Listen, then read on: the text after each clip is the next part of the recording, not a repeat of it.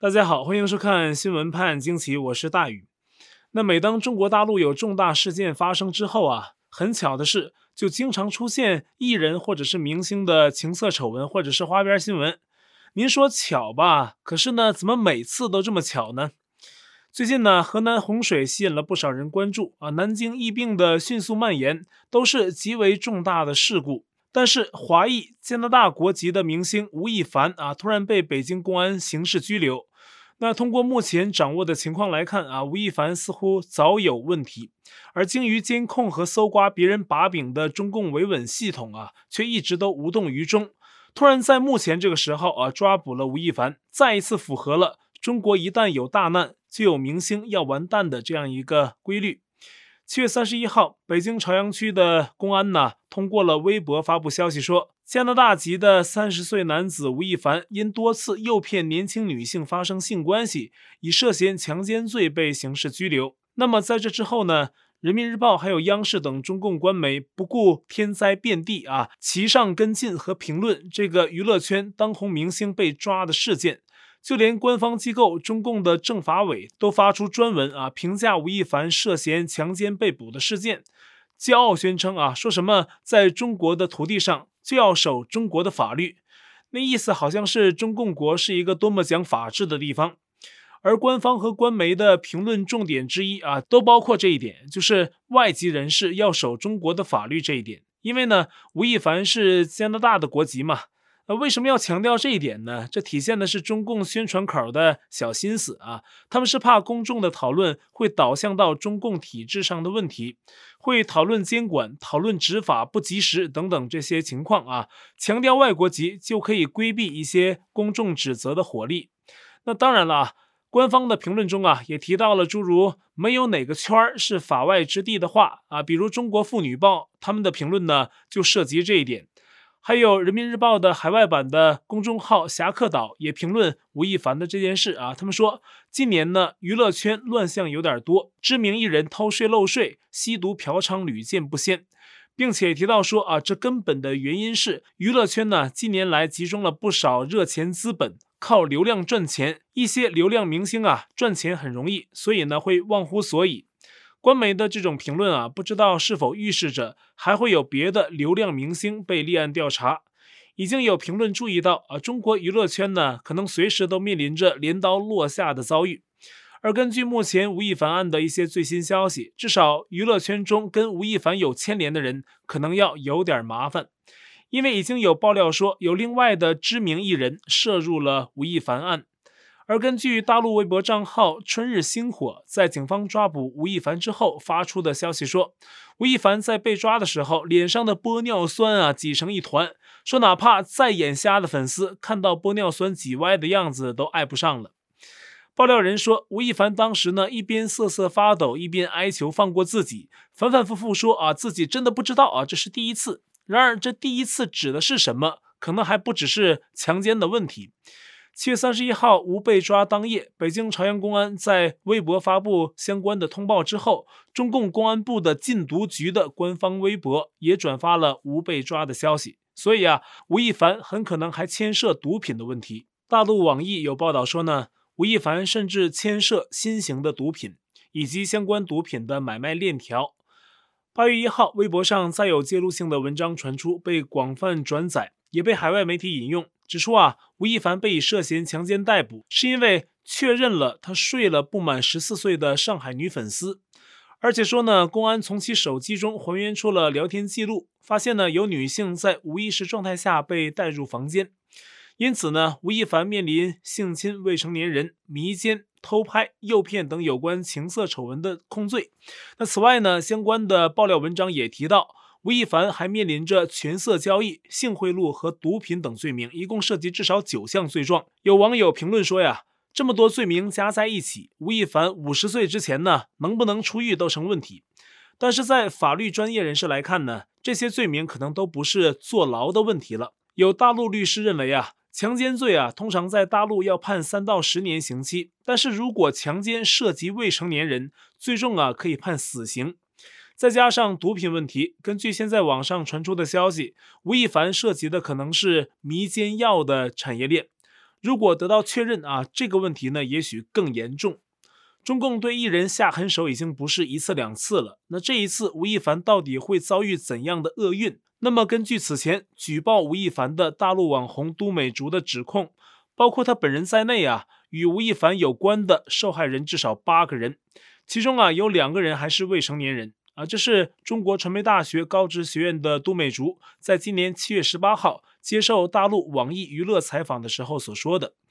他说：“吴亦凡呢，以签约艺人或者是为 MV 选择女主角为欺骗的理由啊，诱拐年轻女性。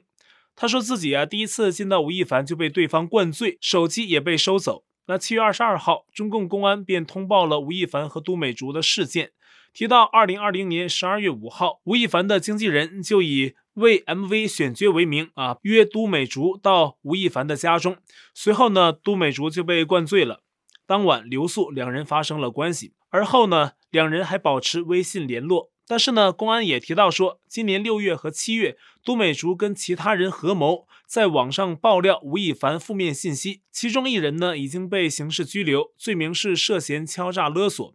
那中共公安啊，当时的通报虽然没有彻底洗清吴亦凡，但是呢，却侧重在说爆料人涉嫌敲诈。而且在今年七月十四号，吴亦凡的母亲就报警。说呀，有个叫都美竹的人，呃，勒索他的宝贝儿子。公安在七月十八号就抓了跟都美竹有来往的其中一人。但是呢，很快中共官方介入了这个案件。那么之后啊，吴亦凡就被定性为劣迹艺人，几乎所有找吴亦凡做代言合作的商家都纷纷跟其解约。那仅天价的索赔呀，也够吴亦凡折腾的了。一个在中国红极一时的新星迅速陨落，如今在中共官方介入事件后，很快被抓。目前呢，有关吴亦凡的各种传闻以及对他事件的跟进消息还有很多，但是最主要的还是当局接下来对待吴亦凡案的方式，他会面临怎样的判决，以及他的案子又会牵涉其他哪些名人啊？这才是接下去最大的看点。那当然了啊，大陆媒体炒作这件事的目的，就像我们刚才说的，也跟中国目前不平静的局势有关。结果呢，吴亦凡事件一出啊，很多人的注意力啊，真的都被吸引过去，千千万万条人命啊，似乎都比不上一个劣迹艺人的花边新闻。这不是一个集权组织的宣传策略成功，而是人们的价值取向本身是否有便于利用的缺陷呢？放眼中国啊，其实有更多事情值得人们去关注和反思。就在北京炒作吴亦凡事件的同时，中国甘肃的洪承寺七月三十一号被甘肃临夏的永靖县政府强行关闭，同时啊，当局还逼迫僧人还俗。八月一号，洪承寺内被驱逐的僧侣在寺庙前坐在一起，打出了“逼僧还俗，国法不容”的横幅。至于当局为什么要强行关闭这家寺院啊，外界还不能掌握完整的原因。但是呢，网友吴文行透露了一个大概情况。他说，中共病毒瘟疫来袭之时，常去这家寺院的信众啊，就捐款三十多万，被当地的党政府给惦记上了。那政府啊，感觉这家寺院呢很有钱啊，也是个摇钱树，就提出要跟寺院平分收入，但是呢被拒绝。结果现在呢遭遇强行关闭。那可能呢，也不一定是单纯钱的问题，也可能是权威的问题。当地有这么一间有影响的寺庙，那当地党官可能会想，那是党说了算呢，还是你寺院说了算呢？大家觉得这样的思路可能很奇怪啊，但是中共就是这样一个思路。不知道大家是不是还记得啊？周星驰《西游降魔》的电影里有那么几幕情节，就是还没有皈依佛门，成为唐僧徒弟的孙悟空，一听到如来两个字，那是恨得咬牙切齿。而且看到唐僧做出的佛家的那个合十的动作啊，就是又恨又怕，因此呢，薅光了剧中唐僧的头发，逼他松开合十的双手。那这情况呢，其实也不只是电影了，实际上也是这样。那魔鬼呀，是站在佛的对立面的，中共就是当今的魔王啊。他看到有神的信仰，看到神这个字，那就会是电影中的那个状态啊，癫狂到发疯，又恨又怕。那中共的种种对信仰的镇压都符合这个特征，而受无神论影响的中共政权，还有他下面的党官，对宗教信仰是完全没有敬畏之心，打压有神信仰的事件在中国大陆是频繁发生。从洪城寺僧侣的装束来看呢，属于是藏传佛教，也就是喇嘛教的僧侣。此外呢，还有中国的家庭基督教会、法轮功等等好多信仰群体都是常年遭受打压。此外，像我们上期节目中说的，好多大陆发生的灾害或事故，在发生后很快会上演一系列既定的戏码，包括造假宣传、欺瞒掩盖、受害者家属维权等等。就连在中共之下生活久了的小粉红，现在也都学会自发封杀不符合自己口味的消息，哪怕是真相。当然了啊，这其中呢也有中共庞大的职业网军的参与。在河南郑州京广隧道淹水惨案中的一个二十多岁女孩，在事故后啊，一度在网上发文曝光真相，说当时自己就在隧道入口附近啊，才侥幸逃生，但也十分危急，因为隧道里堵了几个小时，能进但不能出，所以呢，很多车堵在里面。结果呢，大水忽然就来了，而且迅速上涨，他是拼命使力才推开车门，因为离入口很近啊，所以在最后一刻逃出。车里所有财物都没来得及拿出来，而停在他旁边的另一部车的男性司机啊，就没来得及及时逃生。洪水来时，脑袋被车门夹住，车门可能是被洪水顶住了啊。而后呢，这位男子就活活淹死啊。这些经历，女孩发出后不久自己就删掉了，因为就怕他说出这些真相之后啊，被中共网军人肉和围攻，以不爱国之名对他口诛笔伐。但是呢，不管中共网军愿不愿意见到，灾难可是接踵而至。郑州水灾啊，刚刚消停了一点儿啊，瘟疫马上就到。习近平在七月二十号水灾发生后就下文件说啊，要防止水灾之后有大疫。结果呢，这个还真就被他说着了。大陆官方公布说，截至七月三十一号，郑州市一天就新增了二十八例中共病毒感染者。但是《大学时报》报道，郑州一位姓李的市民透露说，疫情可能在郑州水灾之前就有了，因为当地官方早在七月十几号就说啊，发现了存在所谓的无症状感染者的行动轨迹。可是呢，水灾突然爆发，这事儿啊就没有人再跟进了。那这位市民的说法确实有其逻辑，因为郑州当前的疫情啊，主要出自郑州市第六医院，跟其他地方发现的南京关联的病例不同。那郑州目前的疫情啊，仍然是没有找到确切的源头。七月三十一号，郑州市卫健委主任付桂荣，还有郑州市第六人民医院的党委书记马书焕啊，双双被免职。连大陆网友看到这架势啊，都评论说可能是事儿大了，就是呢还没有报道。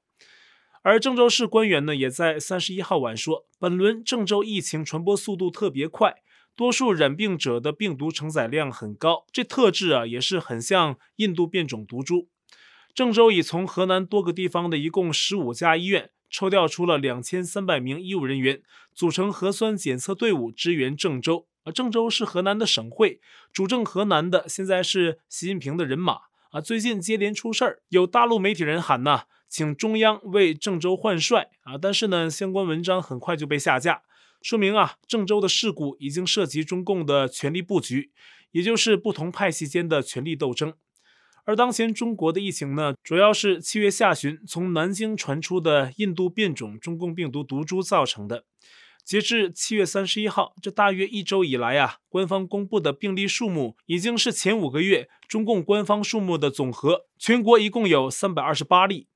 那七月三十一号当日啊，当局就公布了七十五例确诊，仍涉及十五个省或直辖市。而中共的数字呢，常常是有水分啊，实际的数字可能更大。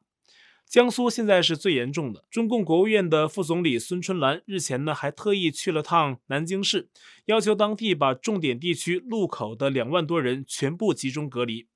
江苏扬州的机场也把国内的航班全部叫停。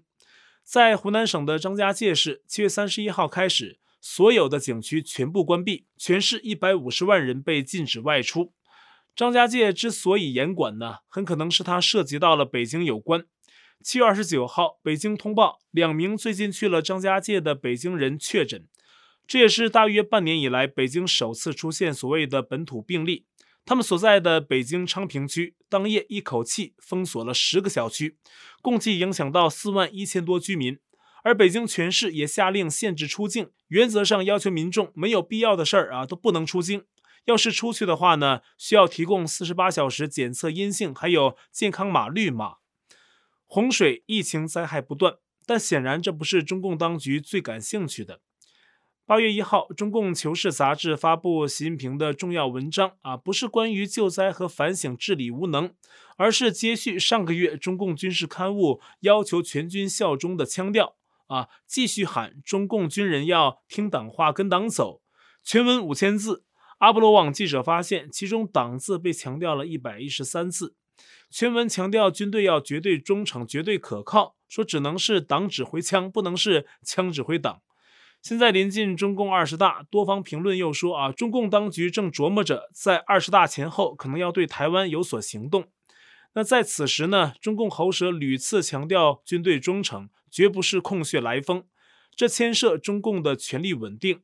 前中共海军司令部的军官姚成对海外媒体说。中共军人现在也是人人自危，军官都在看风向，没有人愿意给习近平卖命啊！军队内部也是派系林立，那些军官啊都在观察风向，不一定配合习近平的调遣，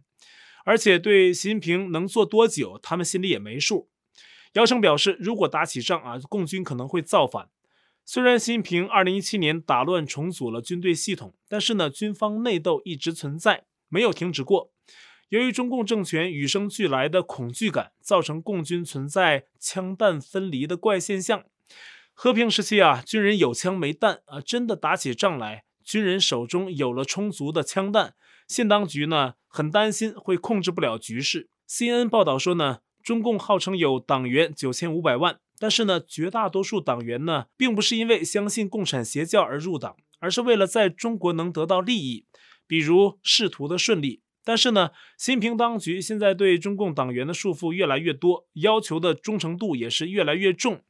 这反而造成党员怨声载道，失去人心啊，起到了反效果。这其实是这个道理哈，他们加入了中共党，为的就是有朝一日能分一点点党国红利，没想承担什么额外的义务，是为了享受，不是为了付出。所以当局这样反其道去强调啊，当然是不可行的。同时呢，党员之外呢，更多的中国普通百姓自由空间也都被进一步的压缩。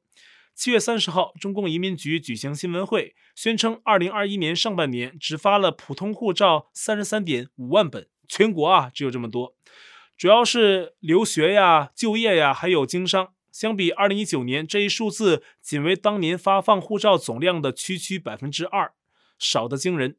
那当局说呢，现在依靠延续疫情时期的非紧急、非必要不得出境的政策，会严格对大陆人申办普通护照进行审查，这给大陆人出国呀造成了巨大的不便。中共收紧了居民出境，当然不是单纯为了防疫。世界上好多国家都有疫病，没看过哪个宣称自由的国家会把自己国民出国的口啊给收得这么紧。实际上啊，中共很可能是害怕不受控的出国人员导致资金外流，而且呢，不少大陆人才出国之后啊，都开始揭露中共。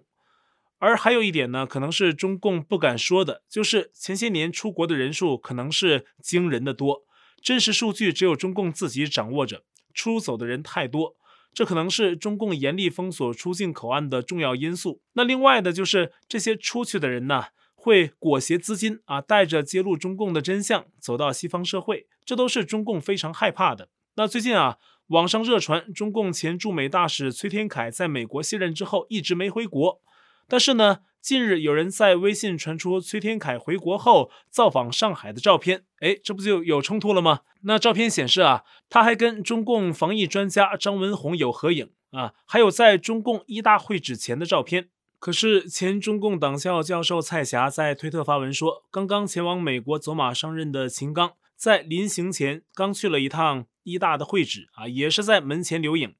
跟崔天凯是脚前脚后。但是呢，两人照片的背景中，一大会址的牌子明显不同。那秦刚背后的牌子的字迹更多，而且呢，文字更像是镂刻在牌子上的，有立体感。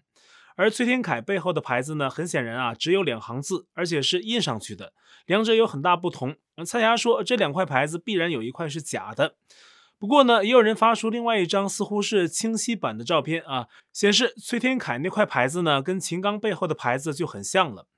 不过，对于崔天凯到底是不是滞留美国，网友的意见目前还是各有不同。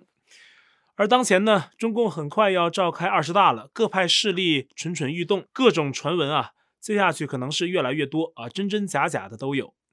中共大外宣媒体多维网八月一号刊登评论文章说，进入八月份，中共北戴河会议又开始了。那虽然北戴河会议在习近平时代政治影响力正在减弱，但是今年的北戴河会议很可能论及中共高层人事布局，备受关注。重要议题包括二十大上习近平的接班人啊，新一届政治局常委，还有中央以下的各个地方的重要人事安排。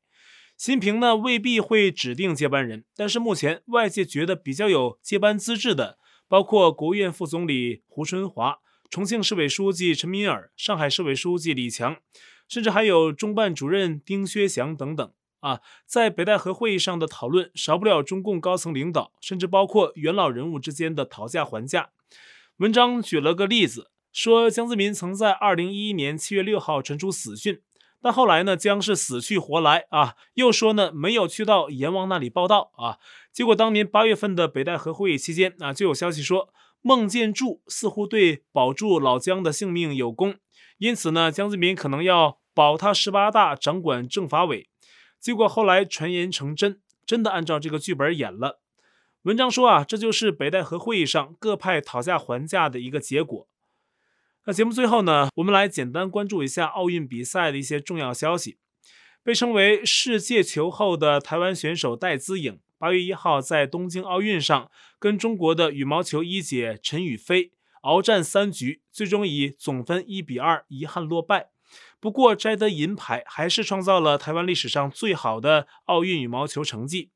而中国女排呢，已经确定在奥运出局，但是仍在七月三十一号完成了最后一场小组赛对意大利队的比赛，结果是三比零战胜了意大利。女排主教练郎平遗憾地说：“啊，太晚了。”因为球队已经出局，赢得一场赛事也无法挽回局面。